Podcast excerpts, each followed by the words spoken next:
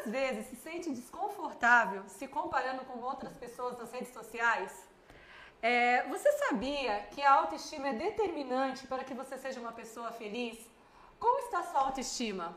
Eu sou Amanda Moraes. E eu sou Diane Moura. Seja bem-vindo a mais um episódio do podcast Inteligentemente. E hoje nós vamos te ensinar ferramentas para a manutenção de uma autoestima saudável. Se você reconhece que este conteúdo pode te ajudar, então fique até o final desse vídeo e mude a sua vida mudando suas atitudes. Agora eu quero pedir para você deixar o seu like para não esquecer depois.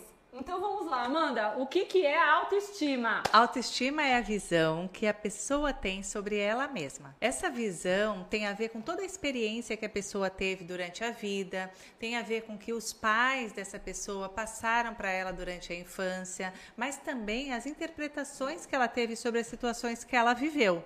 Então, essa autoestima pode ser pode ter sido reforçado por outras pessoas, né? E também é interessante a pessoa se avaliar como que está a sua autoestima Muito nesse bem. momento. E o que, que ela pode fazer para se avaliar em relação a isso? Algumas perguntas básicas. Eu destaquei aqui cinco. Uma, inclusive, eu coloquei até na caixinha de perguntas dessa semana no Instagram. Sempre a gente está pedindo para o pessoal interagir, colocar perguntas para a gente responder aqui. Façam perguntas. eu coloquei lá para eles. Vocês sabem identificar suas cinco principais qualidades? E a maioria das pessoas disseram que não. Além da falta de autoconhecimento, que é outro tema que nós vamos trabalhar, existe também uma autoestima muito baixa, porque se a pessoa ela não percebe o que, que ela tem de bom, pelo menos cinco coisas, mostra que ela não consegue valorizar quem ela é. Você sabe que isso, eu tive uma experiência sobre isso na primeira aula na universidade, no curso de psicologia, a coordenadora falou para a classe: escrevam três qualidades e três defeitos. Muitas pessoas da turma não conseguiram achar qualidades, apenas os defeitos. É comum observar isso, Diane? Sim, isso está ligado com a autoestima. Autoestima e autoconhecimento. Quando a pessoa ela se conhece, ela se valoriza. Então é importante esse processo também. Mas tem relação. Quem não sabe identificar pelo menos três, cinco qualidades positivas em si mesmo, é um sinal que está faltando autoestima. Outra pergunta interessante é se você sabe expressar suas opiniões. Se você é assertivo, se você consegue expressar com tranquilidade, se não gera desconforto para você nem para o outro que está ouvindo. É lógico que existem conversas difíceis, mas às vezes existem conversas fáceis que se tornam difíceis por medo da rejeição. E é disso que eu estou falando aqui. Ou se a pessoa evita lugares por receio de se sentir inadequada, de não caber naquele lugar. Então, isso também demonstra uma dificuldade em entender seu valor, a sua importância de estar naquele lugar. Se a pessoa acredita que as pessoas ao redor sempre estão falando dela, rindo Posso só dela. Falar da evitação um pouquinho? Lógico, vamos voltar. Eu acho que a evitação é um dos maiores comportamentos que a gente consegue perceber uma pessoa com baixa autoestima. Por exemplo, é uma pessoa que está com baixa autoestima, ela vai evitar se expor porque ela acha que ninguém vai dar ouvidos à opinião dela. Uma pessoa que está com baixa autoestima, ela se vê de uma forma que ela não quer chamar atenção. Uma pessoa que está com baixa autoestima, ela vai, na verdade, tentar o máximo evitar ser notada. Ser notada, exatamente. Então é interessante a gente pontuar que se você evita a todo custo dar a sua opinião, ser notada, conversar com alguém, expor seu ponto de vista, saiba que pode ser sim baixa autoestima. Perfeito. Voltando, né? Se a pessoa acredita que todos estão rindo, falando dela, eu costumo brincar que as pessoas têm o que fazer, elas não estão observando a gente o tempo todo. E se existem pessoas que fazem isso, elas não merecem credibilidade Atenção, e não tem relevância. Né? Verdade. Né? A outra coisa que eu acho importante colocar aqui não é nenhum questionamento, mas uma informação, é que a autoestima vai estar em constante manutenção. Então não existe o momento da autoestima, nossa, ela tá boa, deixa eu ficar aqui sossegado, que ela não vai diminuir, ela não vai aumentar. Uhum. Nós sempre podemos melhorar. Uhum. E a gente também pode, às vezes, piorar. Sim. Em qualquer aspecto. Por isso que a gente tem que se cuidar. Então, assim, a outra coisa que eu acho importante nós falarmos aqui é como que é formada a autoestima. Existe uma formação? Me diz, Amanda. Existem quatro elementos principais, básicos na formação da autoestima. E é importante que agora você tome nota e preste atenção aqui nesses quatro elementos. Um deles é, de acordo com Walter Rizzo, é, que escreveu o livro Apaixone-se por Si Mesmo, um livro muito conceituado na área da terapia cognitivo-comportamental. Um parênteses, né, que é uma preocupação nossa, é que as pessoas, ao ouvirem esse título, pense que nós estamos falando de um livro que vai falar de narcisismo, egoísmo. de egoísmo. Não. E não é essa a proposta do livro. A proposta do livro é falar sobre uma saúde mental é, envolvendo a autoestima, né? Exato, um amor próprio com equilíbrio, né? Tanto é que ele pontua esses quatro elementos para a formação da autoestima, tudo com muito, muita cautela, muito fácil de entender. Então, o primeiro elemento é o autoconceito. O que você pensa sobre você mesmo? Qual é o conceito que você tem sobre você mesma? O que, que você costuma falar quando você fala eu sou? Eu sou bonita, eu sou inteligente, eu sou tímida. Ah, isso é muito legal. Eu sou dedicada, eu sou legal. O que, que você fala e o que, que realmente você acha? Que na verdade o autoconceito é o que você acha sobre si mesmo. Logo depois ele fala sobre a autoimagem. A autoimagem é como que você lida com a sua aparência. Você aceita sua aparência, sua imagem pessoal? O que, que você como você define a sua autoimagem. Então é importante aqui, inclusive, a gente recebeu uma pergunta essa semana no nosso Instagram sobre como lidar com os padrões de beleza impostos pela sociedade. Achei interessante essa pergunta e trouxe para esse momento. O que, que você bem. acha, Diane? Eu destaco pelo menos duas coisas que eu acho interessante falarmos aqui, que é a expectativa irrealista desses padrões. É, o professor Cristiano Nabuco ele cita algumas pesquisas que falam sobre filtros, sobre o Photoshop, sobre as redes sociais que agora tem infinitas possibilidades de você mudar características do rosto. E antes, né, na época das nossas mães, elas viam as atrizes nas revistas e não tinham esses recursos. Então as mulheres eram mais reais então, quando você se inspirava numa mulher, você se inspirava numa mulher de verdade, uhum. que tinha ali celulite, gordurinhas, imperfeições, que é natural do ser humano. Uhum. Hoje, quando nós admiramos uma pessoa, principalmente quando nós pensamos em estética, admiramos uma pessoa perfeita. Uhum. Então, a pele é perfeita, o corpo, né, não tem nenhuma gordurinha, não tem nenhuma estria, e aquilo não é real. Então, o primeiro ponto que eu destacaria aqui é que esses padrões são irreais. Ele, nem aquela pessoa que nós estamos nos inspirando tem aquele padrão. Isso a gente pode aplicar também àquelas vidas perfeitas que nós vemos nas redes sociais, que são recortes. Uhum. Eu não vou tirar foto do meu pior momento. E isso é natural e saudável. Uhum. Né? Eu vou tirar foto de um momento que eu esteja me sentindo bem, que eu ache, que eu perceba que a paisagem é bonita. Uhum. Eu não vou tirar foto de qualquer jeito para colocar no lugar, é a minha imagem. Exato, ninguém quer mostrar o que é feio, né? Tanto eu gosto de filtros, eu gosto, você gosta também, gosto. né? Na verdade, assumimos isso, mas o problema são os exageros. Quando você começa a ter um transtorno de disforme, né? Você começa a, a ter uma distorção da sua imagem. Você não aceita quem você é. A aceitação, a, a Jane já vai trazer sobre esse ponto, é, na verdade, você conseguir se aceitar do jeito que você é, é uma forma real de quem você é. E o outro ponto é exatamente esse: nós olharmos para nós mesmos com um olhar gentil. Percebemos que sim, nós temos imperfeições, todos temos, mas nós merecemos o valor, nós merecemos o amor, nós merecemos a admiração. E ser cuidados também, né? Nós precisamos nos cuidar. Tem,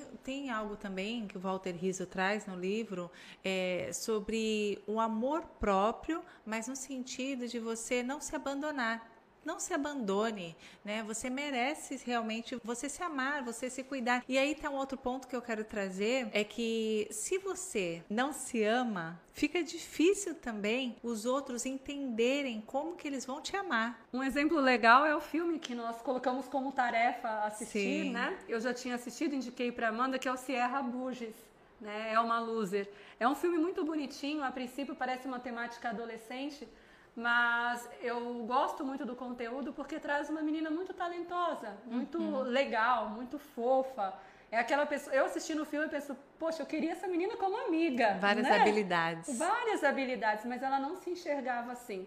ela admirava uma outra menina que sofria porque não tinha habilidades sociais, porque não se destacava tão bem na escola como ela, mas uhum. ela era bela segundo os padrões. Uhum. Inclusive eh, em relação aos padrões que a própria mãe dela impunha, né? Uhum. Então parecia perfeito. Quando as duas começam a, a se aproximar, a gente percebe assim, todos somos imperfeitos e quem está fora do padrão, inclusive, tem a sua beleza. Exato. E, e aí essa mensagem eu acho incrível, porque a Sierra é uma menina real, uhum. como todas as adolescentes e como nós mulheres adultas somos, uhum. com imperfeições, mas cheias de talentos.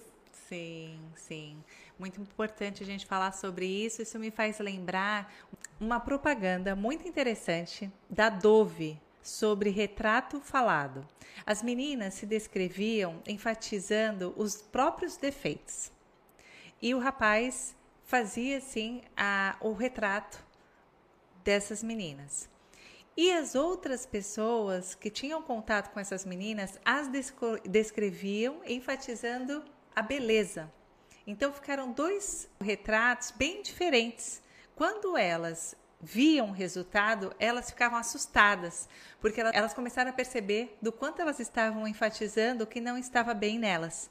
Então, esse comercial nós vamos deixar aqui na descrição do nosso podcast. Você pode assistir, porque acho que é muito interessante, vai falar muito com você, assim como falou comigo da primeira vez e falam com as mulheres de modo geral, porque a gente acaba sendo muito críticas em relação a nós mesmas.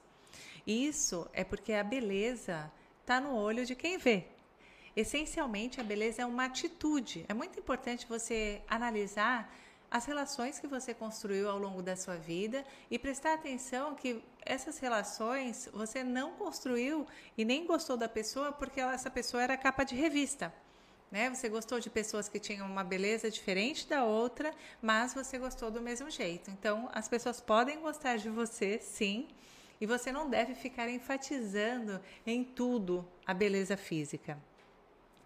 Mais dois elementos, então nós falamos do autoconceito, autoimagem, agora o autorreforço, que você mesma vai reforçando aquilo que você ouviu durante a sua vida, seja dos seus pais falarem, ou então é, de acordo com seus amigos, o ambiente que você vai vivendo. Aquela coisa, né? Você é muito estabanada. Olha só, você derruba tudo. Daqui a pouco essa fala é: eu sou estabanada mesmo, já derrubei várias vezes. E vira profecia anunciada. A pessoa tá tão insegura que ela acaba se comportando como se fosse, não como estivesse, né? Exatamente. E outro ponto, Diane, é o quarto, né, e último da formação da autoestima é a autoeficácia. Então, o que, que eu acho que eu posso realizar? Eu sou capaz de realizar? Pensar sobre isso é você também analisar, ah, por exemplo, eu vou, estou passando por uma certa dificuldade, mas sim, eu vou, eu vou ultrapassar isso, eu vou superar isso, porque eu já superei das outras vezes, eu sou capaz de superar. Ou então, por exemplo, eu sei que eu, a prova é difícil, mas eu sei que eu vou é, conseguir, porque eu já estudei muito, eu sei que vai dar certo. Isso seria, é, é, isso é uma autoeficácia em relação à formação da autoestima. Precisamos identificar também os vilões que atrapalham autoestima. E quais são os vilões de higiene que você acha que atrapalham? Tem uma ligação até com o que você já falou, por exemplo, essa questão da, das bases, né, do, do reforço do que você ouviu. Então, uma base afetiva familiar positiva, encorajadora, se você ouve, você pode, você contou, né, é, um pouco comparando o comportamento com a minha filha, né? Você falou que era muito extrovertida como a minha filha, que era muito encorajada a ser assim. Uhum. E hoje trouxe um benefício para você. Você fala muito bem, você é professora, você Obrigada. dirige grupos, não é verdade? Sim. Então, esse encorajamento que você recebeu desde criança fortaleceu uma característica positiva que você tinha. Uhum. Se fosse diferente, se seus pais falassem, para um pouco, se comporta, fica quieta, de repente você teria entendido que essa característica que é positiva era ruim. Uhum. Então, assim, essa base afetiva familiar ela é muito importante para o desenvolvimento de características positivas. Por exemplo, a criança que pula muito, brinca muito com o corpo, de repente é uma criança que tem uma habilidade atlética. Sinestésica né? é muito maior do que a que fica mais parada. Exatamente, mas muitas vezes as famílias desencorajam. Né? Uhum. Ah, porque essa criança é muito ativa, nossa, porque pula muito. Então, a base afetiva familiar ela tem sim uma responsabilidade muito grande e ela é a mocinha e ela é a vilã. Exato. É, a dependência emocional. Então, aquela expectativa do outro falar, nossa, você foi incrível. É muito bom receber elogio, não é, Amanda? Eu gosto. Muito, eu também. Mas nem sempre a pessoa vai estar atenta, nem sempre a pessoa vai estar bem. As pessoas que estão perto da gente, né, para nos encorajarem. Então, a gente precisa é, valorizar sim, porque é bom receber esses elogios, mas não depender deles, que existe uma diferença. Tem um outro ponto também. Você, a pessoa que está com uma baixa autoestima, você pode falar, olha, seu cabelo é lindo, você está linda, você se veste super bem, você fala super bem, você se comunica bem, mas isso não, ela não interioriza é, isso que você está falando. Ela tem aquela crença né, que ela não está bem, que ela não fala bem, que ela não está bonita, que o cabelo dela não é bonito e não adianta ninguém falar para ela que na verdade ela não consegue se sentir assim. Por isso que é tão importante a autoestima para a vida, né? A boa autoestima. Esse vilão seria uma dificuldade de receber os elogios. Sim. Porque ela não se valoriza e ela também não aceita que o outro a valorize. Sim. É, uma coisa também que é muito importante a gente pensar, não agora como vilão, mas é, que a autoestima é uma construção, ela não é linear. Então, assim, hoje eu tô bem, amanhã talvez tenha alguma coisa que me chateie, aí no outro dia eu me fortaleça um pouco mais, e aí eu vou buscando esse fortalecimento e ela vai tendo um crescimento significativo. Isso é importante a gente pensar em todas as esferas, porque eu posso estar muito satisfeita com a minha aparência, mas eu posso estar muito satisfeita com a minha parte cognitiva. Eu não, não me sentir inteligente, não me sentir capaz. Então a autoestima também ela não é um todo, Uhum. Nem sempre você vai se sentir mal em todas as áreas, né? Ah, então eu só tenho autoestima baixa se eu me sentir feia, incapaz, é, sei lá mais o que. Não, incompetente. Você pode ter autoestima significativa, saudável em relação aos relacionamentos, você se sentir uma pessoa né, capaz de se socializar, amigável, mas de repente profissionalmente você se sente incapaz e a autoestima ali tem um déficit significativo. Isso pode acontecer também. E quais são os benefícios, Amanda, de ter uma autoestima equilibrada? É, existem muitos, eu acho que são inúmeros benefícios, até porque a autoestima afeta tudo que você faz, afeta a maneira que você sente, afeta também as suas relações, ou seja, você precisa colocar autoestima como um dos pilares na sua vida. A autoestima é o relacionamento que você tem com você mesmo, é o valor que você se dá. Então, a autoestima te ajuda a melhorar a qualidade de vida como um todo. Não é como a gente acabou de dizer aqui, existem vários vilões e se imagina, você pode ser uma pessoa dotada de vários talentos, várias habilidades, mas você não se sente assim, do que que vai adiantar? Você não vai se esforçar porque você não se sente assim, você não se vê assim. Outro ponto importante é você se relacionar melhor com as pessoas de uma forma mais segura e desenvolver autonomia e independência. Você não fica dependente dos outros para você Muito se sentir bom. bem, nem dependente de um elogio para você se sentir bonita. Você mesma reconhece e tem essa, esse comportamento Legal. autônomo. Muito bem. Agora que você aprendeu tudo sobre autoestima, nós vamos para a prática. Vamos pensar quais elementos são importantes. Eu destaquei alguns aqui, a gente tinha pensado num monte, mas decidimos diminuir a quantidade para que vocês não pensassem, ah, é muito difícil ter uma autoestima equilibrada, porque não é. É uma construção, mas não é muito difícil. Uhum. É, é, um exercício. É um exercício diário. Muito bem. Então, elementos internos, autorresponsabilidade, parte daqui de dentro. A gente precisa entender que nem sempre o outro vai fazer por nós. E se tratando de autoestima, é muito difícil depender né, do outro para isso. Então, eu preciso tomar as rédeas, como você diz, e me posicionar. Perfeito. Clareza de quem eu quero ser. Então, tá bom, hoje eu sou uma Diane assim. Como que eu quero que a Diane de amanhã seja? Uhum. Isso é importante. Eu sabendo quem eu quero ser, eu vou fazer um caminho mais assertivo até essa pessoa que eu quero ser. A autoaceitação, então tá bom, eu sei quem eu quero ser amanhã, mas quem eu sou hoje existe. Uhum. E eu preciso respeitar, valorizar, olhar com gentileza.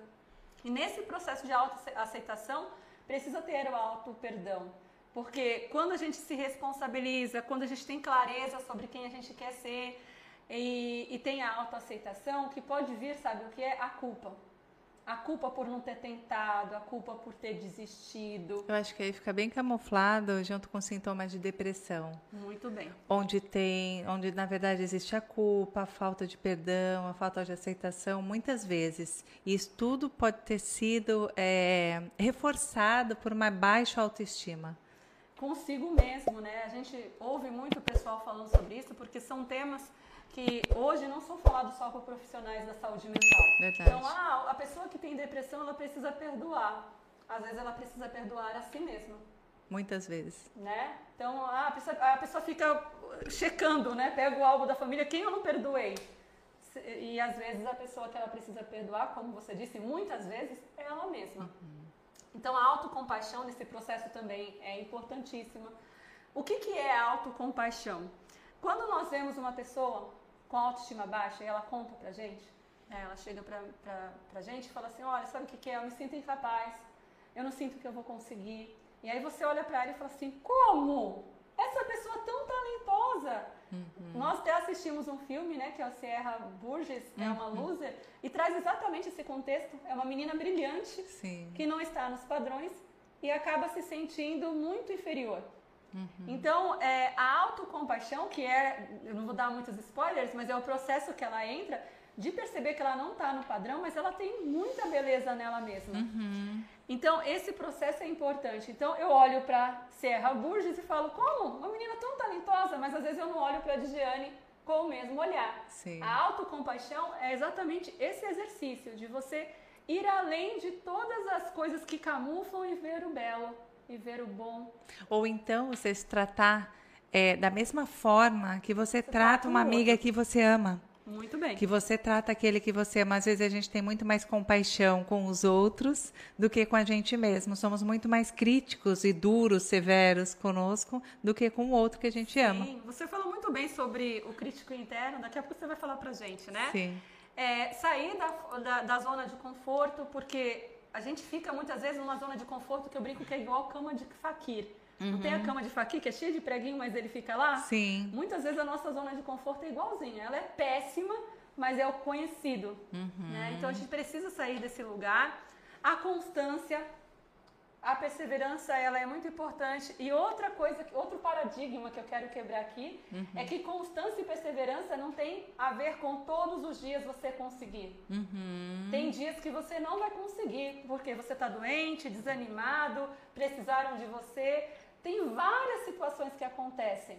E essa crença que a constância e a perseverança ela não, ela é linear, uhum. né? E como a gente tem dito, nada que envolve o psiquismo é linear. Sim. Faz com que as pessoas se frustrem e desistam, porque elas pensam assim: eu não sou constante. Aí tu vai perguntar, né? Por que, que você não é constante? Ah, eu não sou constante porque na terça-feira eu não fui para academia porque minha mãe passou mal. E aí na quarta-feira eu não fui porque eu fiquei fazendo companhia para ela. Na quinta-feira eu fui fazer compra. Pra... Peraí, então não é que você não é constante. Uhum. Você teve uma urgência que fez com que a sua rotina tivesse um ritmo diferente. E uhum. tudo bem, isso é vida, uhum. né? Isso é importante a gente pensar. Elementos externos, né? Então você vai usar os seus bracinhos e suas perninhas. O que, que você pode fazer fora da sua cabeça, dos pensamentos? Autocuidado. Deixar os médicos em dia, sair para tomar um café com uma amiga. Ou até com você mesma. Com você mesma. Ter um tempo de, sei lá, de uma skincare.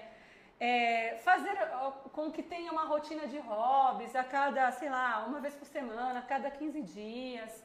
Novos aprendizados. Ah, de repente eu queria muito aprender a fazer um bolo e eu não sei fazer. Ah, mas não tem nada a ver com a minha profissão, eu sou psicóloga, para que, que eu. Ah, mas eu quero fazer bolos. Bom, e você, Amanda, tem algum outros pontos que você considera importante? Queria frisar sobre isso?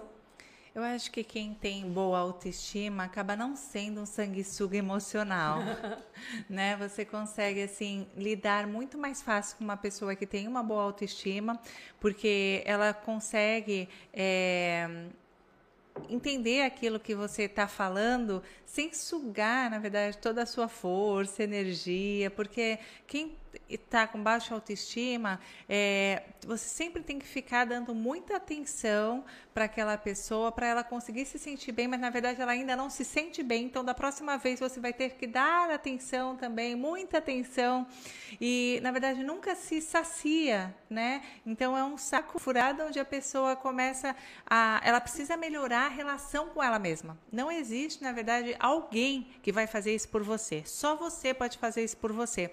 E Amanda, a autoestima é determinada por alguma coisa genética, ela é determinada por qualquer outro ponto, ela é herdada.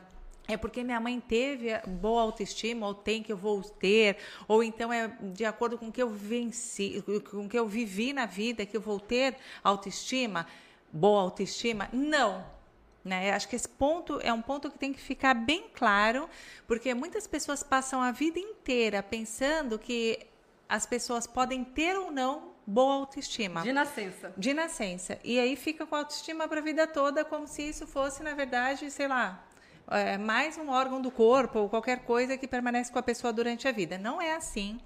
Boa autoestima você conquista, você aprende. É claro que uma pessoa pode ter mais predisposição porque ela é, escutou muitas críticas positivas, ela vem de uma família onde foi reforçada, auto-reforço, né? Ela começou a ter, é, é, ouvir muitos, muitos elogios, as situações da vida ela mesma interpretava de uma outra forma.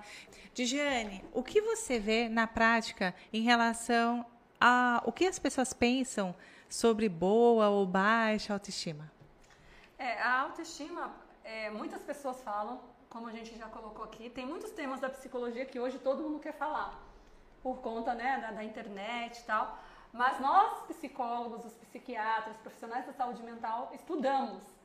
Então, o que, que a gente percebe? Por exemplo, a pessoa pode ter uma saúde mental equilibrada, com isso uma autoestima equilibrada também, mas existem situações que ela atravessa que vai diminuir a autoestima dela momentaneamente. Uhum. Por exemplo, um desemprego prolongado. A pessoa tem uma autoestima saudável, ela se sente eficaz, como você colocou, né? Uhum. Tem uma alta eficácia significativa, mas ela está desempregada há um ano. Uhum. É possível que a autoestima dela fique abalada, isso é normal. Ou ela é uma pessoa muito atlética e ela sofre um acidente e uhum. fica incapaz por um tempo, ou às vezes até né, de forma prolongada e até ser irreversível, de fazer algumas coisas que ela fazia antes. Isso pode também é, afetar. afetar a autoestima dela.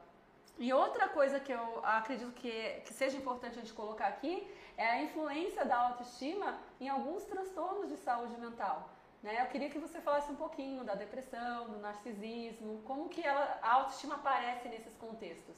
É importante a gente diferenciar né, que uma pessoa que tem baixo autoestima ou que está com baixa autoestima, não necessariamente ou muitas vezes não quer dizer que ela tenha algum tipo de transtorno mental. Perfeito. O narcisismo é um exagero né, em relação à pessoa é, se sentir mais ou além do que ela é. Então, ela nunca deixa, na verdade, ser afetada pelo mundo, pela família, pelo outro. Então é como se tivesse uma autoestima inabalável. E isso não existe, como a Diane acabou muito bem aqui de trazer para gente, que a autoestima oscila.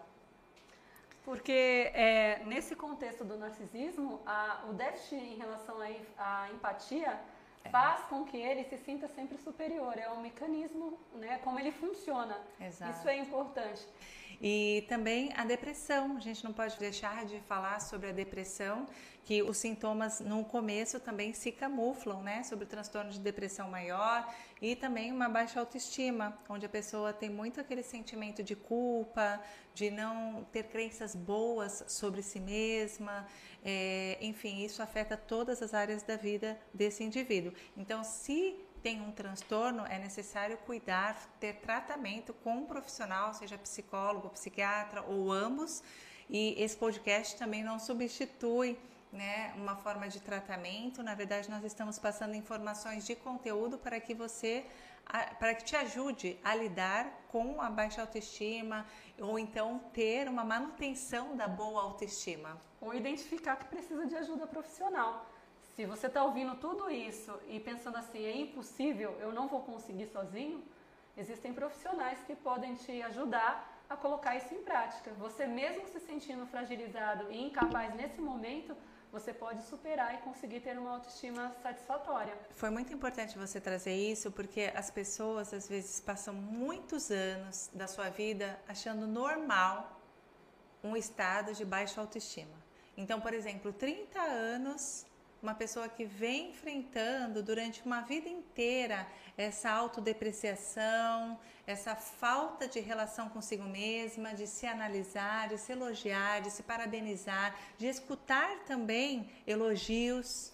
Ela aceita como se isso fosse uma característica da personalidade dela. Exato. Não é, não é. Então, a gente não está falando aqui sobre personalidade, nem traço de personalidade, mas a gente está trazendo para vocês o que é o autoestima, a baixa autoestima e também uma autoestima boa, saudável, equilibrada. Exatamente. Quando a gente fala boa autoestima, uhum. é autoestima saudável e equilibrada.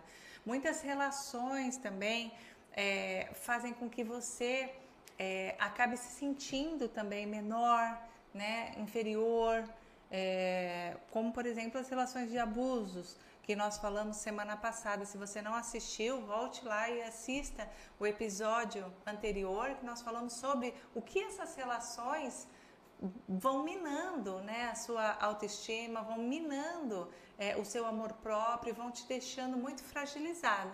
Então, é, Digiane, em relação a, a isso, né, você quer falar alguma coisa? Eu quero falar sim. Eu acredito que é muito importante identificarmos duas coisas. É, você colocou que nós não temos uma autoestima determinada, não é isso? Uhum. Não, não tem nada que determine, não é determinante. Mas nós temos fatores de risco em relação à autoestima e temos fatores de proteção. Uhum. Então, quando você traz esse exemplo do relacionamento abusivo, nós podemos pensar em várias situações. Uhum. Né? Uma criança, por exemplo, que teve uma infância com muita doença, que ela não brincou, que ela não saiu de casa, Traumas, né? né? O, o, os procedimentos muito invasivos. Isso fragilizou o empoderamento dela, a força de realização. E é possível que isso seja um fator de uhum. risco, e dependendo do que ela vai, vai construindo e vivendo no, na trajetória, né? Então tá, então ela teve essa fragilidade, é um fator de risco. Só que com 12 anos, é, os pais dela faleceram e ela vai ser é, cuidada por uma pessoa muito grosseira, né? Que, que acaba tratando ela de uma forma ríspida, rude. Isso também é um fator de risco para a autoestima. Aí quando ela vai lá, 15 anos, ela começa a namorar e a pessoa é abusiva. E aí ela vai vivendo uma trajetória uhum. de fatores de risco. Ou pode ser ao contrário. Ela viveu isso na infância uhum. e aí na adolescência ela tem amigos super encorajadores e ela brinca bastante, e ela sai bastante, e ela é muito feliz. E aí ela tem uma autoestima saudável mesmo que ela tivesse tido essa experiência ruim. Uhum. Né? Então, quando nós pensamos em autoestima, nada é determinante, mas existe sim, existem fatores que podem favorecer uma autoestima saudável ou ao contrário, isso é verdade. E aí um ponto crucial dentro dessa, desse exemplo é o que você diz sobre você mesma. Né? O que você diz sobre você vai influenciar naquilo que você sente e naquilo que você pensa né, e age. É interessante porque mantemos os diálogos internos. Então, o que, que você está falando para você constantemente? Né? Vamos supor essa criança que cresce é, dessa forma, o que, que ela está repetindo para ela mesma? Será que ela consegue ter um diálogo saudável internamente ou ela está repetindo assim, é só mais uma decepção, ou então não acredito mais em ninguém? Tem um texto de Paulo que eu gosto muito, uhum. que é tudo que for verdadeiro, tudo que for bom, tudo que for nobre, correto, tudo aquilo que vai te acrescentar, né, que é amável, seja nestas coisas que você deve pensar. Então, nós temos que pensar coisas boas sobre nós, nós temos que pensar sobre é, pensar coisas boas sobre o outro. E como tem sido o seu diálogo interno? Faça essa reflexão. Será que tudo que você pensa sobre você são coisas boas? Será que o que você pensa dos outros, sobre os outros, são coisas boas? Diane, quer falar um pouquinho sobre isso? Eu quero sim. Quero falar sobre os livros da Brené Brown, sobre a pesquisa dela. Tem uma TED na Netflix, que é um resumo desse livro aqui que nós separamos, que se chama A Coragem de Ser Imperfeito, Quem me segue nas redes sociais sabe que eu sou fã, que eu sempre estou citando. Eu gosto muito das pesquisas dela, porque traz é, um conteúdo muito interessante que é a nossa relação com a vergonha, como ela limita, como o medo do julgamento, como os julgamentos, né? Porque não é só o medo, existem julgamentos mesmo. Uhum. Eles nos paralisam. Então ela vem de uma forma encorajadora falar sobre nós nos aceitarmos uhum. e sobre nós é, irmos além desse crítico interno e além das críticas externas. Nos fortalecermos apesar de sermos imperfeitos. Uhum. Né? Então, ter coragem de ser humano e sentir orgulho de quem você é. Eu acho incrível essa fala e eu super recomendo. E falando em recomendação, eu recomendo que vocês depois de assistirem esse vídeo todinho, tá? Vai até o final, volte, pega um caderninho, anota tudo que a gente falou, porque tem conceitos muito interessantes. Se vocês refletirem sobre isso, colocarem em prática, vai trazer transformação de vida para vocês? Sim. Então eu recomendo que vocês façam isso e não deixa para fazer amanhã, para depois acabou o vídeo já faz o exercício. Isso é muito importante, porque é uma forma de absorver o conteúdo. Eu sou uma pessoa que eu escrevo tudo. Eu gosto do manuscrito e às vezes eu nem revisito isso, uhum. mas eu tenho uma memória de elefante por conta disso, me ajuda muito. Então é uma dica, a gente até fala também dentro da psicologia sobre a escrita terapêutica, uhum. a, a, uhum. própria reflexão através da escrita é muito poderosa, então faça isso. É um exercício, é um exercício, você melhorar a sua autoestima, seja lá se ela está começando do zero, do um, do cinco, ou então a manutenção de uma boa autoestima, é, é, um exercício. E eu quero deixar também uma dica de um livro que se chama As Cinco Linguagens do Amor, que aborda o jeito que você expressa o amor e que você recebe o amor que podem ser duas coisas diferentes. Então, vai, procura ajuda, leia esses livros. Estamos chegando ao final de mais um episódio do podcast. Você que ficou até agora com a gente, se inscreva no canal. Compartilhe o nosso conteúdo que é feito com muito carinho e preparo com o objetivo de trazer transformação para as vidas das pessoas. Comente, nós queremos saber a sua opinião. A sua opinião é muito importante para gente. Importante para gente saber se você gostou. O que, que vocês querem saber? Vocês podem colocar lá dúvidas, é, conteúdo para os próximos podcasts. Essa interação vai ajudar a gente a afinar todo o conteúdo. Um beijo e até a tchau, próxima. Tchau, tchau. Até a próxima.